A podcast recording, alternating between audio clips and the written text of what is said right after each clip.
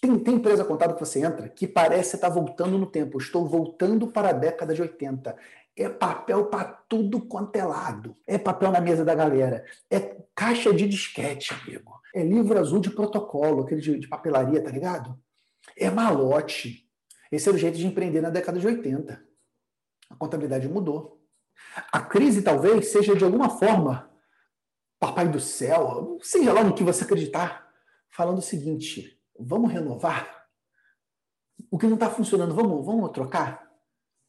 Porque o mercado é um organismo vivo. Assim como um organismo vivo, nossa pele, a nossa pele ela vai substituindo as células velhas, elas vão morrendo, elas vão descamando e vão vindo células novas, cara.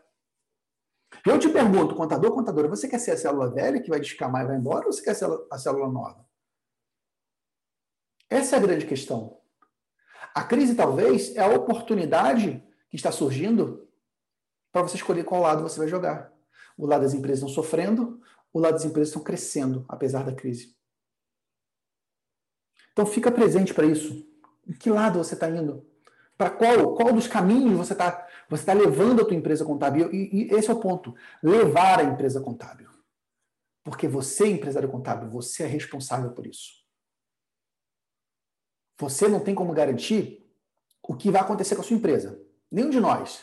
A gente nunca sabe o acaso que pode nos vir. Mas você pode decidir o que você vai fazer com isso.